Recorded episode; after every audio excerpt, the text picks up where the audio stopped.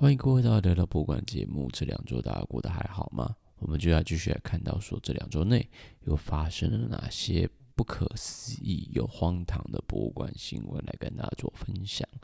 那首先第一个新闻，当然是要先来打个底，来讲一下比较严肃的新闻。第一篇新闻是关于人工智慧，在英国的国家彩券联盟基金会。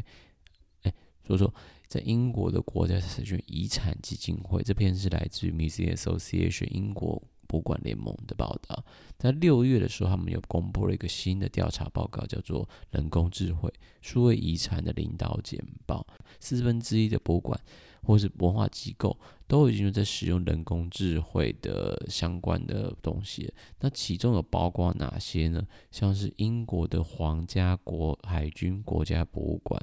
和南安普敦大学里面就已经试用了人工智慧来帮他们旗他们旗下在做数位化的时候做标准化的图位收藏的数据，因为像是嗯电脑视图里面会有一些如果是文字的话，就把它用 OCR 的方式把它转成文字来做成扫描档，来增加他们里面的档案文件的搜寻性。所以以前的话，通常就是人工扫描嘛，扫描就是一个图档，但里面的文字内容并没有被记录下来。因此，如果你在搜寻引擎搜寻里面想找的内容的时候，不一定可以直接找到你想要的内容，变成是要人工去重新看那些图片档。但是透过这样的标准化，这样图像收藏的目录数据之后，那成功的就可以让研究者很快速可以收藏到馆藏内有的数据资料，不管是纸本啊、文字啊，说连画作上面的一些文字或者是细节东西，其实都可以透过人工智慧方式来增加馆藏目录的搜寻性。第二个，大英博物馆和艾伦图灵的研究所合作，那就有透过人工智慧的系统来处理电子邮件啊、评论卡啊、线上评论啊。或是 WiFi 人家使用之中的讯息，这听起来有点可怕。但主要的目的，阿英博物馆想要就是对游客的行为做更深入的分析。这样是不是一听就觉得这越真是越听越可怕呢？好像自己的隐私被入侵了。没错，英国就是一个这样的国家，它的监视摄影机的涵盖密度就是涵盖到非常可怕的境界，就是无所不及的摄取资料。那这第三个，在这个研究报告里面所提出来的资料，也就是国家美术馆，他们也有自己的人工智慧系统，来透过这样的系统来分析二十年间的展览参观数数据。那么想要干嘛呢？透过得到这些展览数据的分析，他们想要知道临时展览的受欢迎程度，来做更好的规划。就是做预估分析，像大概什么时候会有很多人来啊，或是这个展览大概会有哪些？其实这样就跟钱都会有连起来成像成长关系。透过预测说这个展览会不会爆，会不会红，那就大概知道那个回收比率多少。这也是其中一个使用方法。但是同样的，受访者在接受这样的采访之后，有百分之六十五的人并没有想到说，哎，人工智慧真的是要怎么使用？至于目前的情况，就已经达到他们的极限了。但其他的另外一组问题是讲到说，他们对人工智慧在这现实社会中运用的态度分布，其中呢，有百分之三十五的人是保持中立态度，或是不知道。那其他两边就是往两个极向发展，是百约三十九 percent，就是百接近四十 percent 的人认为人工智慧是积极的，就是正向的。他们认为人工智慧的运用带来的许多不同的机会，但同样的也有百分之二十六的人认为人工智慧会带来许多的风险跟危险。其中呢，包含像刚刚提到的，用人工智慧来识别图像时，就保持着。很多的存在的错误，那这些错误中就非常有可能是有歧视的风险。还记得之前在自驾车的时候，他们也有透过人工智慧来分析有没有行人在上面嘛？但是最后面研究者发现说，自驾车的人工智慧辨识系统在一开始的时候，只能分辨出来肤色较浅的人的脸，所以这代表什么？假如你肤色比较深，你就会被车子碾过去。因为车子侦测不到你，这就这、是一个非常会造出人造成人命的歧视风险。那同样呢，在使用人人工智慧的取得受保护内容时，可能也会侵犯版权，而这些侵犯版权的风险会造成博物馆的营运更大的损失。那另外呢，透过聊天机器人传给观众的回复的错误讯息，也会造成相关的不好的影响。因此呢，在人工智慧的使用上缺乏透明度这个问题，的确是会损害公众的信任度。而且也会取代一些工作或者与人接触的机会，这就变成说一个相当棘手的问题了。那这是大概就是这篇 Museum Association 想要跟大家分享的新闻，也就是在提到说，我们在面对人工智慧，不管是 ChatGPT 或是现在任何关于现在在讲的语言模型等等，都要保持一个非常谨慎的态度来想说，它是不错。但是有什么样的问题在其中？当你有能衡量利与弊都在一个天衡的两边使用，才可以更知道自己要怎么使用这项工具。那在下一则新闻，想跟大家提到，就是之前已经不停不停都在讲的关于英国的文物返还的问题。那这周呢，V&A 的馆长 Tristan Hunt，他其实之前还是工党的议员，然后之后再转来做就。V&A 的馆长的，那英国维多利亚与亚伯特博物馆的馆长去森 hunt 表示出，英国的国家博物馆应该能够提出理由，将他们保留的物品退回原籍国的一个可能性，而不是被现在的限令法令所所所卡住，变成没办法进行文物返还。他们认为，他认为说。现在的情况是，英国政府躲在这项法律之后是非常幼稚的行为。那其实这样的论点就跟现在的执政党保守党的首相 Rishi Sunak 他的想法是完全相反的。Rishi Sunak 他现在的认为的想法是，因为有这样的想，因为有这样的立法，另外。在这个，如果这些文物都留在英国，其实对英国的不管是教育或是财产，就是观光上都有保持极大的利益了，所以不可能现阶段在他在的时候都不可能会修法，这是他的态度。但这个新闻最值得拿来关注的点，就是 V N A 的馆长把自己丢到火线上就燃烧，我觉得这是相当厉害的事情。因为你看之前报道的伦敦大英博物馆的馆呃主席，他之前只是讲说我们来做礼物交换而已，他并没有讲到这么直接的就批评这个要修法的事情。而现在是 VNA 的这个馆长直接跳到火线来开地图炮，轰大轰炸保守党，这是相当厉害的事情。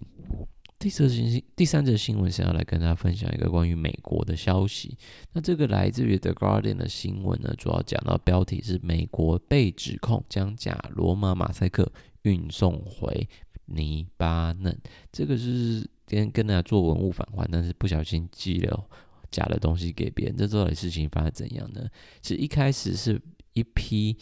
黎巴嫩的文物贩卖者把东西运到美国时候，被美国地方检察官的古物贩卖部门发现，说这些东西是国际刑警中的红色通缉令的东西，就是那个 Red List 上面的上面的那些禁运物品，因此就把这些东西查扣。但是他们后来也就是宣布要把这十项东西属于中东和北非物品运回黎巴嫩做返还。那跳出来说这些文物就可能是仿仿造品的人，就其实是来自于法国的 University of Grenoble 的教授。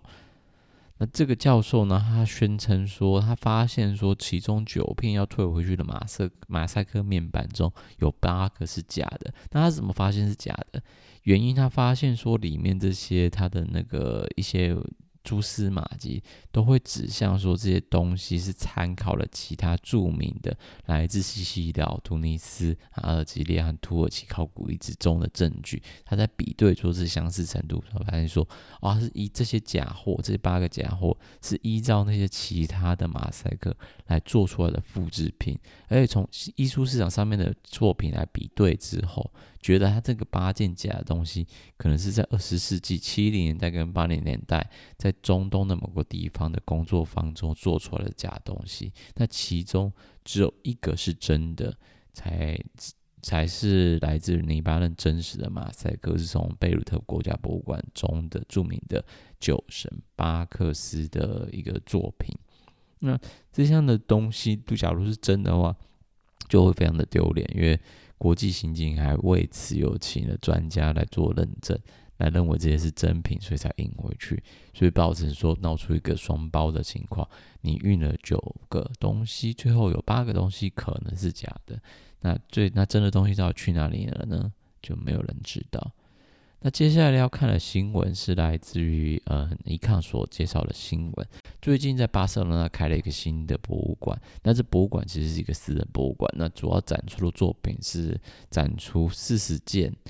被禁止或是有重大争议的艺术作品。那在被私人藏家收藏之后，他决定开了一个嗯禁止艺术博物馆，做了一个麦当劳叔叔，然后被钉在十字架上面的一个嗯。雕塑作品，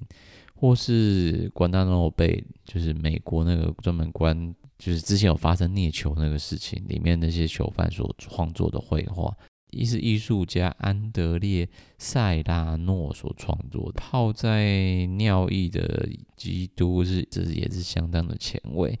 阿尔及利亚的艺术家之前有创作了一个一系列在穆斯林的祈祷地板上放着一双双的珍珠高跟鞋的作品，那当时引发了穆斯林协会的不满，然后因此就艺术家就被迫下架他。如果假如说会去巴塞罗那的话，可以找看看这个博物馆。那这个新闻是来自于巴黎人报里面的新闻啊，嗯，另外在 ArtDay 上面也会有那个纪录片给大家去看。然后大家只要打那个关键字，大家可以找到。那关键字就找巴塞罗那，然后禁止美术馆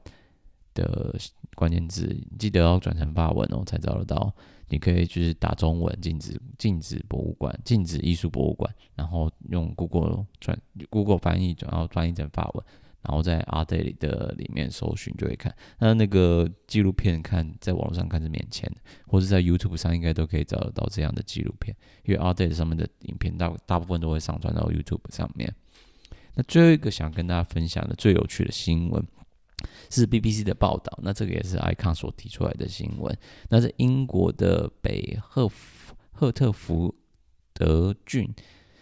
那这个地方有个。博物馆现在把其中一个收藏的作品，把它成为一个跨性别者。那到底这个收藏的作品是怎样呢？这个收藏的作品其实是来自于摩罗马帝国的一个金币。那这个金币长时间以来都跟着他们的 LGBTQ+ 的系列一起做展示。为什么呢？因为这个这个印金币上面的人。就是广为人知的埃拉加巴卢斯，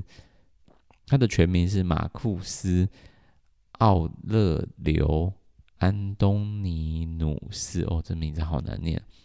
他是从公元二一八年到公元二二二年的时候，十八岁就被暗杀，也就是他十四岁上上任，然后十八岁就被暗杀。但是他在就是只工作了四年，却引发了无比多的争议，尤其是他的性解放，超级性解放之声名狼藉。他总共在这四年内结了五次婚，其中四次跟女生结婚，其然后有一次有一次是跟前奴隶跟战车的车夫，哦，好难念，西埃尔科莱斯结婚，也就是他总共有四个前妻跟一个。一个前夫，在同一个时期有一个参议员叫做卡西乌斯迪奥，他里面有编的一个编年史，写到这个皇帝啊，他最后的标题是写说皇帝被赐婚后被称为妻子、情妇和皇后。然后其实其实他对这个性别代称这个 pronoun 的争议点呢，其实在历史之中，历史讨论中已经有保持相当多的争议了。因为同时呢，在这种编年史的撰写之中。有时候不是就是撰写争议，有时候是为了